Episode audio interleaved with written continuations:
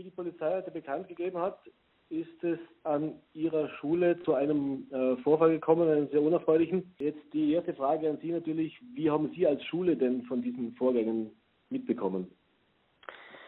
Die Details äh, sind natürlich Thema auch der polizeilichen Ermittlungsarbeit.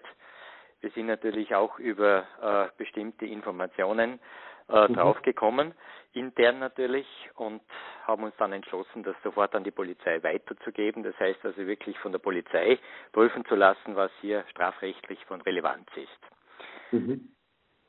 Ähm, jetzt hat die Polizei gesagt, da gibt es eine enge Zusammenarbeit mit der, mit der Schule, aber das ist natürlich das eine. Das andere ist natürlich auch, wie geht man als Schule gesamt mit so einer Situation um? wenn da mehrere Schüler betroffen sind und da natürlich äh, auch für Unruhe sorgt in der Schule. Was haben Sie denn als Schule in diese Richtung auch gemacht, intern?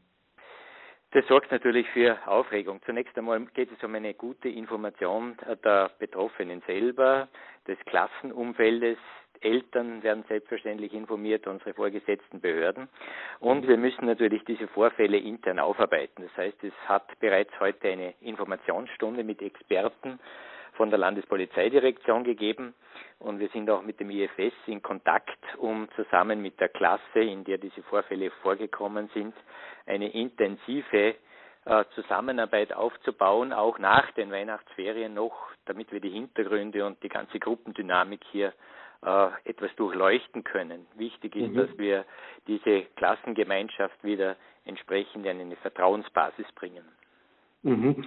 Äh, jetzt als erfahrener Pädagoge bzw. Lehrer, wie, wie überrascht oder wie schockiert ist man auch, wenn sowas aufkommt? Vor allem, wenn es nicht eine Einzel Einzelperson ist, sondern offensichtlich eine ganze Gruppe betrifft.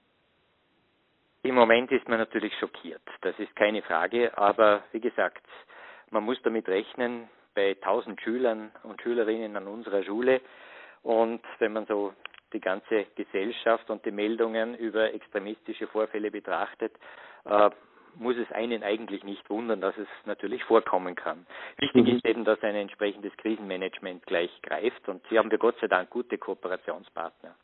Mhm. Wichtig ist auch, dass die Information in die Klassen an die Schüler kommt, im Geschichte, politische Bildungsunterricht, aber auch darüber hinaus eigentlich jede Lehrperson da aufgerufen ist, äh, auf Signale zu achten und hier auch entsprechend Maßnahmen zu setzen. Das habe ich auch meinem Kollegium noch mitgeteilt.